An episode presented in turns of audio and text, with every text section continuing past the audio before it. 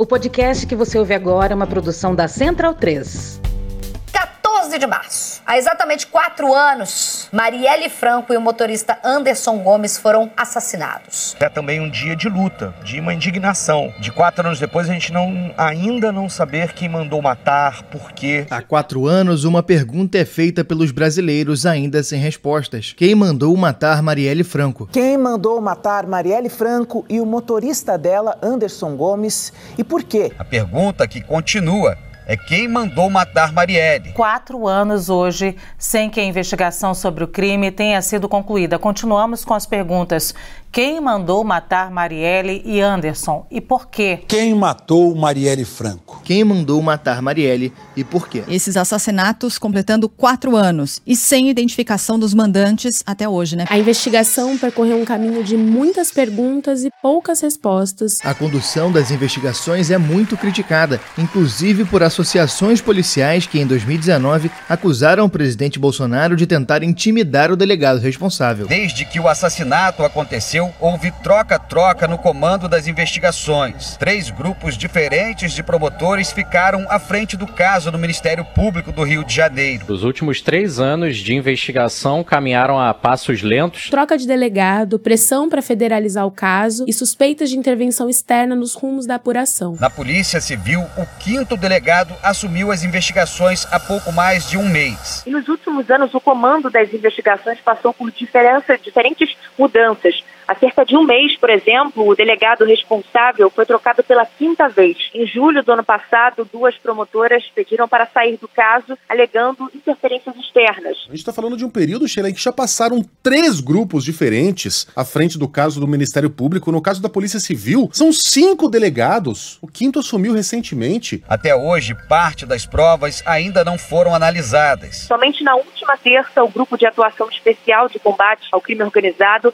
recebeu documentos e objetos que foram apreendidos na casa de um dos réus. Cerca de 1.300 imagens desse caso foram entregues ao MP pela Polícia Civil apenas em dezembro do ano passado. Procurada a respeito da demora para a entrega, a corporação disse que o material sempre esteve disponível nos autos e poderia ter sido acessado pelo Ministério Público a qualquer momento. Nos últimos três anos, pouco avançaram. Olha, isso deveria ser um, um constrangimento para todo o sistema jurídico e criminal do Rio de Janeiro. As autoridades têm que responder por que efetivamente essa investigação dura tanto tempo. Não é natural que o Brasil passe uma vergonha como está passando.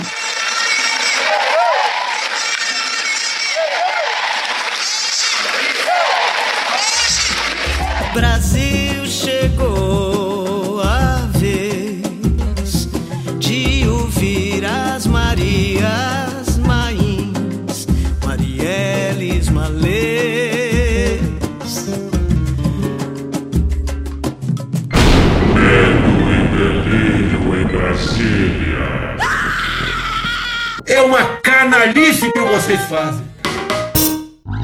Olá, bem-vindos ao Medo e Delírio em Brasília com as últimas notícias dessa bad trip escrota em que a gente se meteu. Bom dia, boa tarde, boa noite! Por enquanto. Eu sou o Cristiano Botafogo e o Medo e Delírio em Brasília, medo e delírio em Brasília.wordpress.com é escrito por Pedro Daltro. Esse é o episódio dias 1166, 1167 e 1168. Ah, é? Foda-se. E presumindo que não vai ter impeachment, se tudo der certo, faltam 294 dias pro fim do governo Bolsonaro. Enfia no rabo, gente. Ó, oh, como o cara é grosso. Bora passar raiva? Bora. Bora. Bora! O mais perdido dos governos. Já começo me desculpando por essa voz porque eu tô com uma gripezinha ou resfriadinho. Ao que tudo indica não é Covid, mas a voz fica esse negócio horroroso aí. Mas voltando ao mais perdido dos governos, sim, a gente já usou esse título de tópico algumas vezes. Pra caralho! Mas a culpa não é nossa, a culpa é desse governo militar. Uma bosta não sabe uma merda. Estamos testemunhando uma tempestade perfeita. Tudo que tem para dar errado deu errado. E não foi pouco não. O sadismo do destino é de desconcertar qualquer um. Lamenta todos mortos, mas é o destino de todo mundo. Não basta o país ter eleito o pior presidente e o pior governo da história. Concordamos! A gente tem também que testemunhar uma pandemia e uma guerra, tudo ao mesmo tempo. Tempo, tempo, tempo, tempo. És um dos deuses mais sádicos. Bom, mas passemos ao combustível. Em suma, todo mundo! A Petrobras aumentou o preço dos combustíveis na sexta-feira, 18,7% na gasolina, 24,9% no diesel e 16% no gás de cozinha. Mas horas antes desse aumento, Bolsonaro foi ao cercadinho e disse isso aqui, ó. Lula e Dilma interferiram nos preços da Petrobras, entre outras coisas. Endividaram a empresa em 900 bilhões de reais. Agora a tendência é melhorar, melhorar lá fora, mas vai ter algum problema de combustível no Brasil, não, não vai demorar. Pois é, na cabeça do Bolsonaro a culpa é do PT. Tem gente que acha que tivesse um ladrão ali, estaria melhor Brasil. E o PT, hein? Whataboutism ou whataboutery. Mas esse capitão aí é um poço de contradições. A fala que vai a seguir já é do domingo. É os problemas que temos no momento. Temos inflação, sim, aumento de combustível, é mostrar que, infelizmente, isso acontece no mundo todo. Pois é, argumentos diferentes para a mesma situação que variam conforme a conveniência. Tipo isso aqui, ó. Quem tomou vacina não precisa se preocupar com quem não tomou. Porque não vai ser contaminado. Porque não vai ser contaminado. Os totalmente vacinados podem se contaminar. Porra. Peraí, a gasolina tá subindo por causa do cenário externo ou por conta do passado do PT no governo? Sendo que o PT já tá quase seis anos fora do governo e a paridade com preços internacionais foi feita no governo Temer. Mas nele não interessa o Bolsonaro bater, né? Estamos dando o melhor de nós. Pode ter certeza. Quem pesquisa e vê, uma das gasolinas mais baratas do mundo é a nossa. Será mesmo? Não. Pois é, olha só, Lula e Dilma destruíram a Petrobras e a empresa ainda assim consegue vender uma das gasolinas mais baratas do mundo. Caralho, o maluco é brabo. Nós também estamos sofrendo, estamos sofrendo, mas não tanto quanto outros povos aí fora. Bom, então vamos a esses povos aí fora. Tem estudos mostrando isso. Por exemplo, os dados que mostram o percentual de um salário mínimo que é preciso gastar para encher um tanque de um determinado número de litros. No Brasil, um tanque de 35 litros representaria, com a gasolina 7,80, por exemplo, cerca de 25% do salário mínimo. Caralho! Nos Estados Unidos, 3% do salário encheria o mesmo tanque. Na Inglaterra, 3,7%, na Itália, 4,8%. Existem outras fontes e outros cálculos, mas os dois aos quais a gente teve acesso aqui mostram que, comparando com o salário mínimo, o Brasil é um dos piores. Claro, tem uma questão cambial a ser considerada, mas mesmo assim. O que ele diz é uma meia-verdade. A gasolina brasileira não está entre as mais caras do mundo em valores absolutos. Ela fica mais ou menos ali na média, um pouquinho abaixo. A gasolina brasileira, gente, não está entre as mais baratas do mundo. Segundo o relatório semanal da consultoria Global Petrol Prices, divulgado na semana passada, no dia 7, portanto, antes do reajuste, o Brasil ocupa a 90 posição neste ranking dos países que vendem a gasolina mais barata. Só que a gente está falando aqui de valores absolutos. Quando a gente faz a comparação do preço da gasolina com o poder aquisitivo da população, que é o que vale, não dá para você comparar uma gasolina que custa 2 dólares o litro, que é a alemã, com uma gasolina que custa algo em torno de 1,60 o litro, que é a brasileira, e dizer que a brasileira é mais barata. Porque, na verdade, o, bra o brasileiro paga muito mais caro em relação ao que ele ganha na comparação com o alemão. Quando a gente faz é, essa conta, a gasolina brasileira está entre as mais caras do mundo. Na realidade, presidente, a nossa gasolina é uma das mais caras do mundo no que interessa, no bolso do brasileiro. Ah, e lembra do Bolsonaro dizendo que os argentinos se refugiariam no Brasil? Povo gaúcho, se essa esquerdalha voltar aqui na Argentina, nós poderemos ter, sim, no Rio Grande do Sul, um novo estado de Roraima. E não queremos isso. Irmãos argentinos fugindo pra cá, tendo em vista o que de ruim aparece que deve se concretizar por lá. A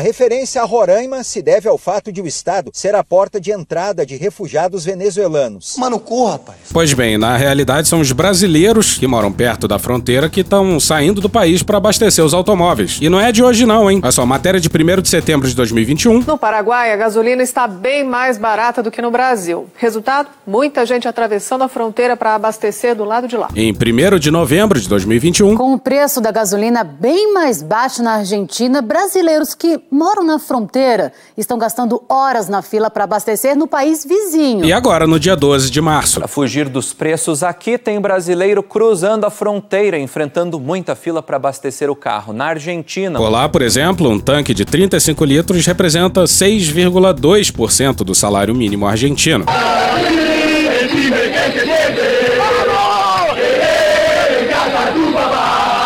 Ah, e esse Bolsonaro aqui, ó, esse aqui. Dividir riqueza e renda? Alguém conhece algum empresário socialista? Algum empreendedor comunista? Alguns querem que eu taxe grande fortuna no Brasil? É um crime agora ser rico no Brasil? Pois é, esse Bolsonaro aí disse que a Petrobras não tem sensibilidade com a população. Ontem a Petrobras aumentou em 90 centavos o preço do combustível. Lamento que tinha ficado mais um dia. Tá? A Petrobras demonstra que não tem qualquer sensibilidade com a população. É Petrobras Futebol Clube, o resto que se exploda. Se tivesse atrasado um dia, tá? que foi, eu sei que foi feito pedido por terceiros, tem de vista a votação do projeto, em vez de anunciar ontem, né, 90 centavos aumento no diesel, poderia ter anunciado 30 centavos. Pois é, agora Bolsonaro está denunciando a política de preços da Petrobras que ele sempre defendeu, pelo menos desde que decidiu ser liberal, e tá culpando o general que ele mesmo colocou na Petrobras. Pode parecer estranho. Assim como ele culpa o ministro da Saúde que ele mesmo indicou. Nosso querido marqueteiro da Globo, Mandetta. O Mandetta é daquele aquele cara que condena a cloroquina e fala o que para você? É só você fazer cocô dia sim, dia não. E fala o que para você? Tu começar a sentir um negócio esquisito lá, tu segue aí a receita do, do ministro Mandetta. Fica em casa, você vai para casa, quando você estiver sentindo falta de ar, quando você estiver lá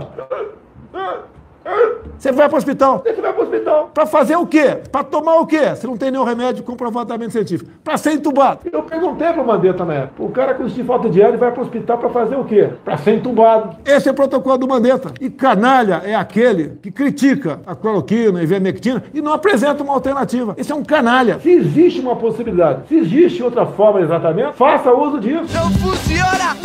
Não funciona! Não funciona! Não!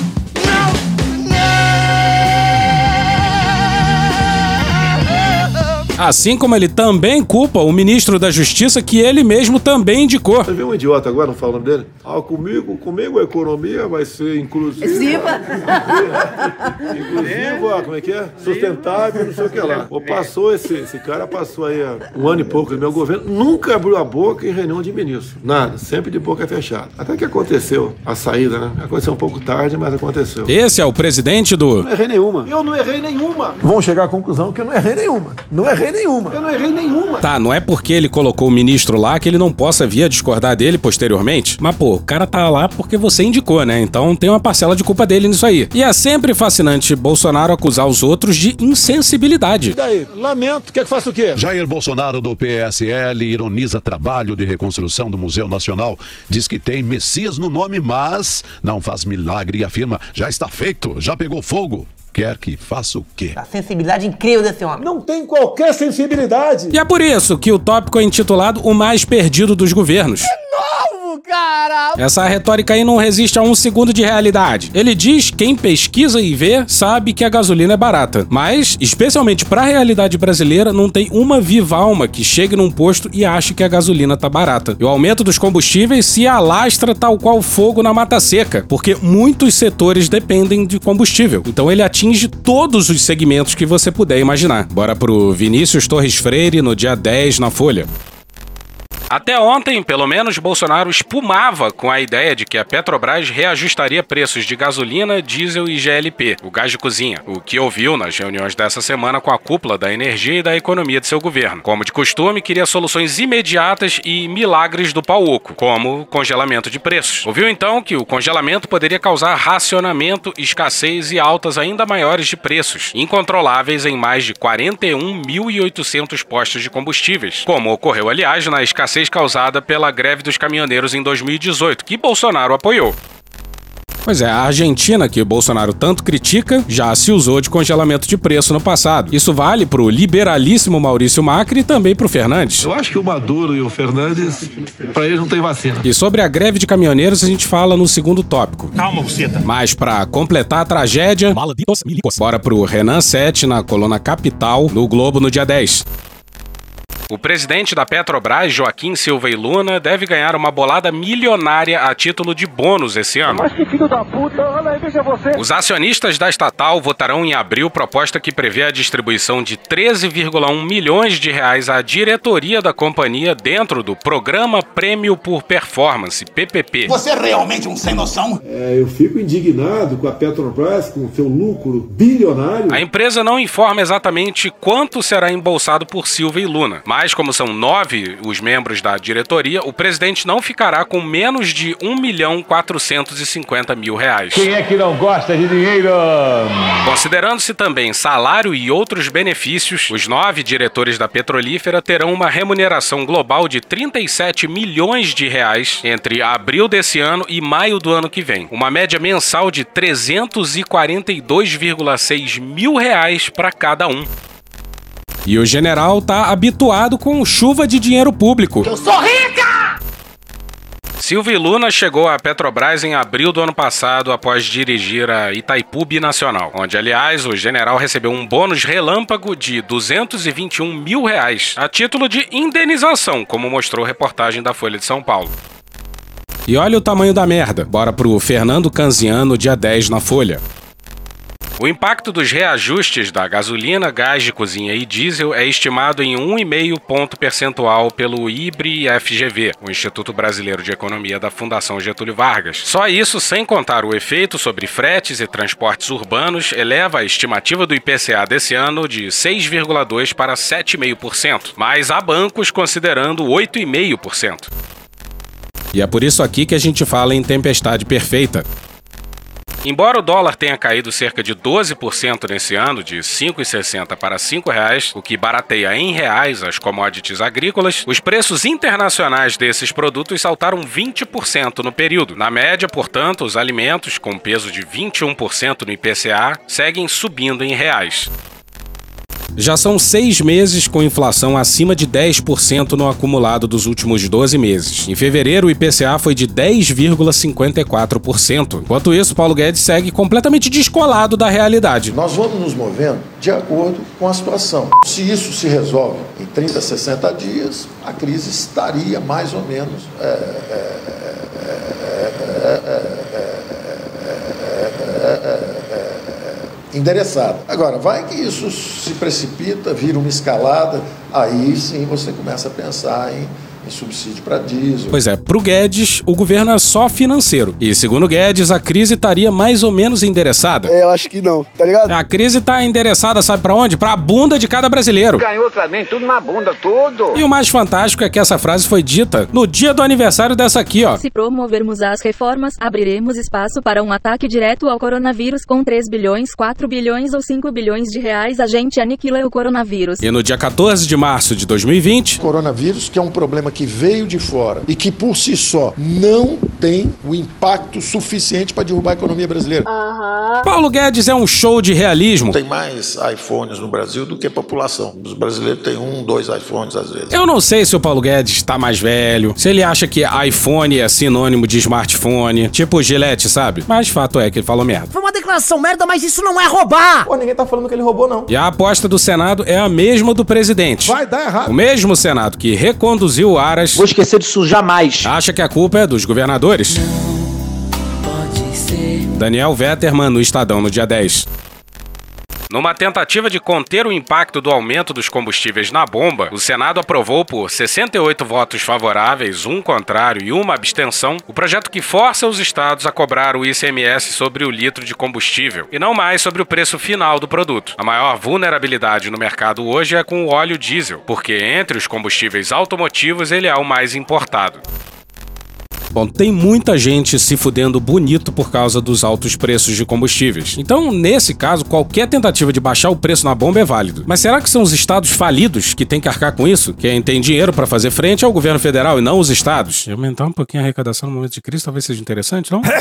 e um pequenino detalhe. É detalhe? A mudança precisa ser aprovada no Conselho Nacional de Política Fazendária, o CONFAS, por unanimidade. E os secretários estaduais fazem parte do conselho, ou seja, a decisão cabe aos governadores. E se isso representa perda de arrecadação para os estados, parece que a chance de aprovação é zero, ou não? E enquanto o governo e o Senado querem tirar dinheiro dos estados, Bolsonaro anuncia projeto para zerar PIS e COFINS, que são impostos federais. Mas. É mentira. Thaís Arbex na CNN no dia 12. A cúpula do Ministério da Economia foi pega de surpresa com a declaração do presidente Jair Bolsonaro nesse sábado, dia 12, sobre o governo estudar um projeto de lei para zerar os impostos federais para a gasolina. Estudo a possibilidade, um projeto de lei complementar com pedido de urgência, estudo, né, para a gente fazer a mesma coisa com a gasolina. O mandatário do Palácio do Planalto afirmou que a proposta para mexer no PIS/COFINS pode ser enviada ao Congresso na próxima semana. Em conversas reservadas com a CNN, pessoas próximas ao ministro Paulo Guedes disseram que em nenhum momento o assunto foi tratado com a pasta. Porra, a equipe econômica nem sabia? Porra, detalhe, né? Um detalhe, não vou entrar em detalhe aqui. Aí Bolsonaro aposta suas fichas no Landim, ex-presidente da Petrobras por mais de duas décadas e. Infelizmente. Atual presidente do Flamengo. Bolsonaro o quer no Conselho de Administração da Petrobras para tentar alterar o cálculo do valor do combustível. Imagine aí um conflito de interesses ambulante. O cara tá envolvido num desfalque de 92 milhões dos pensionistas da Petrobras e por isso pode ser obrigado pela própria Petrobras a ressarcir a empresa da qual preside o conselho. Ah, e ele é amigo íntimo do Carlos Soares, o S da OAS. Bora pra Malu Gaspar no Globo no dia 10. A conta de Soares recebeu dinheiro de uma conta suíça de Landim, que por sua vez também já havia recebido depósitos de contas de passagem usadas para mandar recursos a Renato Duque e Pedro Barusco, célebres personagens do Petrolão. Tem gente que acha que tivesse um ladrão ali, estaria melhor Brasil. Pois é, ó, na perspectiva do Bolsonaro, Lula e Dilma destruíram a Petrobras. Mas e aí, quem vai resolver tudo é quem embolsava dinheiro do Petrolão. Faz algum sentido para você isso? Pois bem. A receita do caos. É tudo tão dramático que a gente precisou de um tópico próprio para falar só sobre o diesel no meio disso tudo aí. E no meio desse caos ainda tem um motim da polícia em Minas. Doideira! Mas vamos na ordem. As grandes distribuidoras de combustível já estão se preparando para o pior. Fernanda Nunes no dia 10 no Estadão. De olho num possível desabastecimento de combustíveis, as grandes distribuidoras Ipiranga, Raizen e Vibra já trabalham com um plano emergencial. A Ipiranga saiu na frente ao comunicar a seus clientes a adoção de um sistema de controle de fornecimento de óleo diesel. A grande preocupação das distribuidoras é honrar os contratos firmados com postos e empresas.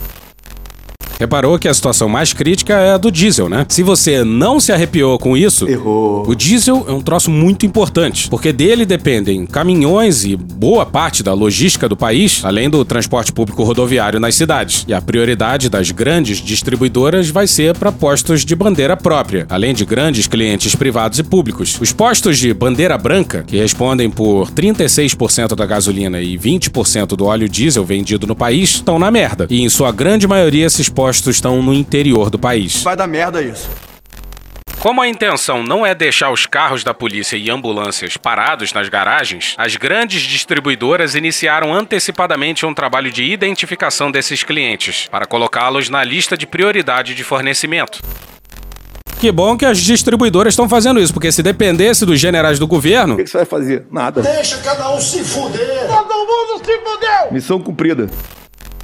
Até agora, as distribuidoras estão contando com volumes guardados em seus terminais, adquiridos quando os valores do petróleo e dos seus derivados não estavam tão altos quanto agora. O próximo passo será ir ao mercado atrás de novas cargas, mas já se sabe que as ofertas externas não são nada boas. Abre aspas, não há janelas de oportunidade. Fecha aspas, disse uma das fontes. A leitura é de que algum importador vai se aventurar a comprar combustíveis nesse momento para vender mais à frente, quando os preços podem ficar ainda mais elevados dependendo dos desdobramentos dos cenários interno e externo. O esperado, portanto, é que não haja desabastecimento, Ufa. mas que os preços da gasolina e do diesel disparem. Puta que pariu! E os empresários do setor dispararam todos os alarmes ao mesmo tempo. Aspas, a acelerada alta do petróleo e derivados no mercado externo pode trazer consequências trágicas para as distribuidoras de menor porte, responsáveis desde o início de suas operações pela maior competitividade no mercado de combustíveis, principalmente junto aos postos de bandeira branca, sem vínculo com as grandes distribuidoras do mercado. Já se observam movimentos de suspensão e até de encerramento de atividades no mercado. Fecha aspas, afirmou a Federação Nacional das Distribuidoras de Combustíveis, Gás Natural e Biocombustíveis, a Brasilcom. Aí entra o transporte público. Leonardo Vieselli no dia 10 na Folha. O aumento do preço do óleo diesel ameaça o transporte público no país, afirmou nesta quinta-feira, dia 10, a Associação Nacional das Empresas de Transportes Públicos, a NTU. Bom, deve ter uma porrada de interesse corporativista aí, ou seja, não dá para levar tão a sério. Mas fato é que o transporte público em várias cidades é uma bomba relógio prestes a explodir. E na verdade nem precisava de uma guerra para isso, né? Com uma guerra que parece que vai por um caminho esquisitíssimo aí que fudeu de vez. O Rio é um bom exemplo. A prefeitura teve que assumir o BRT e o BRT tá desmontando, tá derretendo. E é isso mesmo, os ônibus não dão conta do calor, o motor superaquece. Não demora muito e várias prefeituras vão ter que assumir o sistema de transporte, porque as empresas simplesmente desistiram de prestar o serviço. De acordo com a entidade, aumentos acumulados pelo combustível já elevaram em 10,6% os custos do transporte público por ônibus só nesse ano. Abre aspas, esses aumentos terão que ser repassados às tarifas, caso não sejam compensados pelo poder público, porque muitas empresas de ônibus urbano de todo o país ficarão impossibilitadas de continuar suas operações, o que afetará diretamente a vida de 43 milhões de passageiros que dependem desse serviço todos os dias. Fecha aspas, afirma a NTU.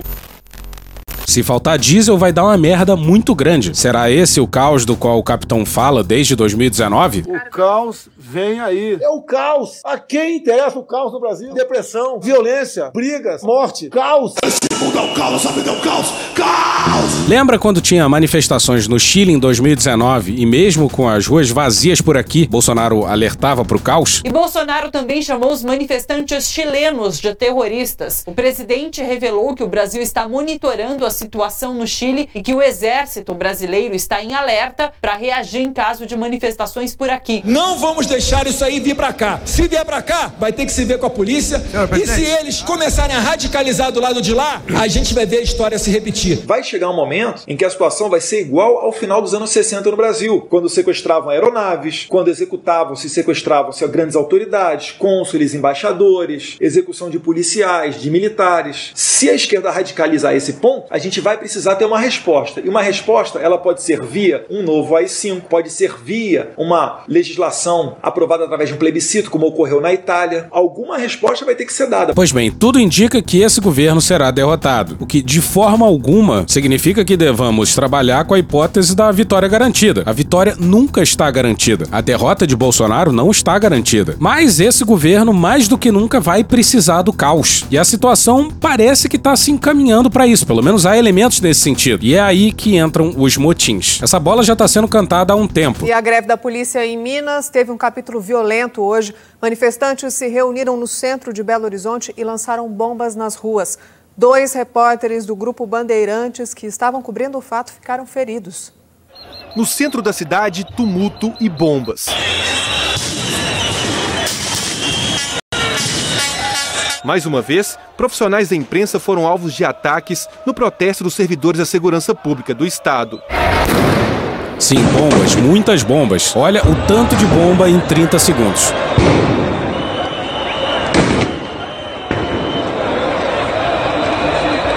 É, pessoal, olha o problema que o Zema caçou pra ele, ó.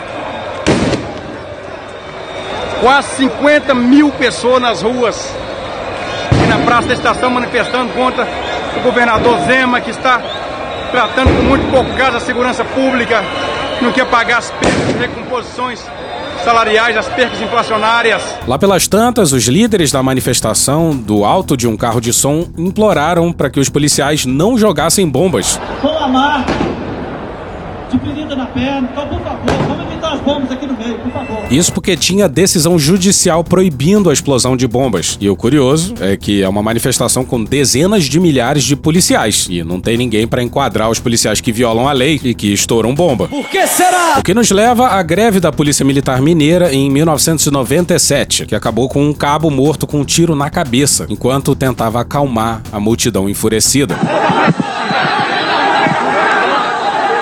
Um dos líderes pediu calma. A confusão aumentou. Tiros foram disparados de todos os lados. Vai, vai, vai. Filma, filma, filma. Veja no detalhe que este homem saca a arma e abre fogo.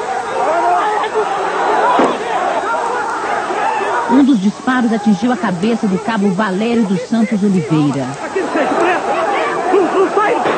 Não vai sobrar pra nós. Não sai! Não sai, você! Você a cabeça do cara! Não sai, não sai! Ambulância! Ambulância! Na época, um dos líderes da manifestação disse que boa parte dos manifestantes estavam armados, contrariando a orientação das lideranças da greve. Mas voltemos a 2022. Com medo, comerciantes fecharam as portas. E vale ser claro aqui: com medo dos policiais e das suas bombas, os comerciantes fecharam as portas, o que, vale dizer, não significa deslegitimar a pauta sendo reivindicada. Durante o ato aqui na Praça da Estação, a repórter da Band, Laura França, ficou ferida. Ela estava ao lado de uma das bombas que manifestantes explodiram. Laura foi levada ao hospital, teve um trauma auditivo momentâneo, mas passa bem. O repórter da Rádio Band News FM, Caio Tárcia, foi hostilizado e também ficou ferido. Agora você imagina se fossem professores espalhando bombas pela cidade numa manifestação. Bala de borracha. Bala de borracha. Bala de borracha. Bala de borracha. Bala de borracha, gás lacrimogêneo. Gás lacrimogêneo e bala de borracha. E olha o papo do Sargento Rodrigues. Ele foi o principal líder em 1997 e logo se elegeu depois. E hoje é deputado e também lidera essa greve. Bel Ferraz, Guilherme Peixoto e Leandro Curi no dia 9 no estado de Minas. Rodrigues afirmou que a paralisação dos manifestantes só vai terminar quando Zema enviar ao parlamento proposta para resgatar os termos do pacto firmado em 2019. Ele garantiu que não haverá recuo. Abre aspas, estamos mexendo aqui com pessoas acostumadas ao embate e ao enfrentamento. Fecha aspas, assinalou. That was a threat. Pois é, soa como uma ameaça, parece uma ameaça e acho que dá pra dizer que é uma ameaça, hein? Ah, mentira. Tu acha? E passemos ao autor do preciso conceito de polarização. Polarização, sabe o que é polarização? É meu pau em sua mão. Pô. Franciel Cruz. Franciel tava fazendo mais uma edição da sua live das canjebrinas e o Pedro, malandramente, perguntou sobre as bombas em Minas, já pensando em arrumar material pra esse episódio. Falando é o gato que come peixe aí à praia. Opa. Pedro Nalto, do Medo e Delírio em Brasília, fala sobre as bombas em Minas, Rapaz, olha, é o seguinte, isso é, eu já falei aqui, Pedro, eu falei isso aqui há algum tempo. Há um projeto, há um projeto, há um projeto que eu denominei de caosfonia. O que é caosfonia? É aposta no caos e na cacofonia. Então, e claro, isso tá tudo lambuzado de violência, porque é a linguagem que essa galera entende. Quando eu digo essa galera, é a galera do milicão, não só do sociopata, tá bom? Pedro, tudo isso está, conforme diria os comunistas de antanho, inserido num contexto. Qual é o contexto? É o contexto do projeto da violência, do medo e da caosfonia. E isso não vem de agora. Olha, por exemplo, foi divulgada esse ano, mas desde o ano passado, eu conversei com o pessoal lá da, da coligação do Sapo Barbudo, e eles me falaram que ó, foi bem antes da imprensa divulgar, o sapo saiu lá de São Bernardo, foi para São Paulo, para uma espécie de bunker, já que estamos falando em guerra, se proteger, porque eles estão recebendo informação de que essa galera não está para brincadeira. Então, todo tipo de desarranjo, de violência, para quê? Para que se restaure a ordem. Sabe a bomba no estacionamento do Rio Centro? Era uma, entre várias aspas, tentativa de restaurar a ordem. Seria usado para justificar o aparelho repressor e retardar a abertura política. Era essa a ordem dos militares da época. Mas na parte que vai a seguir, o Franciel pegou de jeito e de surpresa. Vai ter putaria no futebol. Há quanto tempo vocês não veem isso? Todo dia é, é pedra, é tiro, é bomba. Pois é, e tá uma loucura. Dois jogadores de times diferentes quase ficaram cegos após o ônibus que levava sua equipe ao estádio ser emboscado e apedrejado. Greve, que não é greve, é motim policial. Então, todo tipo de desarranjo, desordem, eles vão provocar para. É aquela história, né? Cria-se dificuldades para vender facilidades. Então, eles vão criar esse, ou vão tentar criar. Né? A gente já está, já que falamos de Maduro, estamos Maduro para não cair, não, não cair nessa, não comer esse H, não cair nessa sugestão. Para criar esse clima, porque interessa para eles. Porque ele está, mesmo com o que Boulos chamou de recuperação silenciosa, ele está em torno mais de 10 pontos na média, atrás das pesquisas, e para reverter isso é muito difícil. Então, o que é que resta para eles? Criar a estratégia do caos. É esse o caos que Bolsonaro quer desde 2019. É o caos. Duvida? Primeiro isso aqui, ó. Terça-feira, 10 de março, quinta-feira, 19 horas. Isso aí já é caos suficiente pra mim. Mas olha o Bolsonaro anunciando e quase querendo uma greve de caminhoneiros e colocando a culpa no colo dos outros. O preço tá caro, tem muito caminhoneiro aí que vai parar, eu sei disso, lamento isso aí, que vai parar porque não suporta mais essa carga tributária. Vários fatores alimentam o preço dos combustíveis. Os impostos estão aí, mas não é o principal fator. Bolsonaro vem defendendo há um tempo a redução de impostos federais e cobrando a redução de impostos estaduais, que são importantes para os estados. Então a culpa não é dele, ou é da Petrobras ou dos governadores. Tem até ministro apoiando greve dos caminhoneiros, justamente o setor mais impactado pela alta do diesel. Vai correr brasileiro agora aqui. Isso, Cristiano e Norberto no dia 12. O ministro da Infraestrutura e candidato ao governo de São Paulo, Tarcísio de Freitas, afirmou que acha muito correto que os caminhoneiros façam paralisações para forçar a diminuição do preço dos combustíveis. Rapaz. Pois é, um ministro de Estado que está incentivando paralisações. Pode isso, Arnaldo! Não basta a comida cara, ele quer desabastecimento. E esse governo que produz provas contra si próprio, por livre e espontânea vontade, não nos decepciona. O que, vamos combinar, era para ser algo transmitido de forma ultra secreta, veio em forma de uma mensagem de áudio do próprio ministro, pelo muito seguro WhatsApp.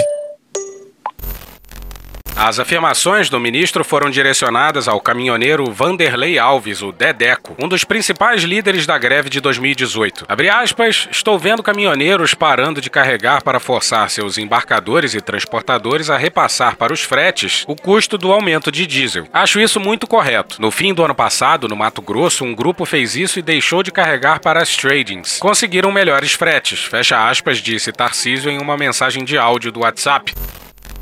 E esse é o tipo de cenário que escala e leva o exército pra rua, por exemplo, ou impede a realização de eleições. Artigo 142, ué, se o artigo é, é ditatorial, tira da Constituição.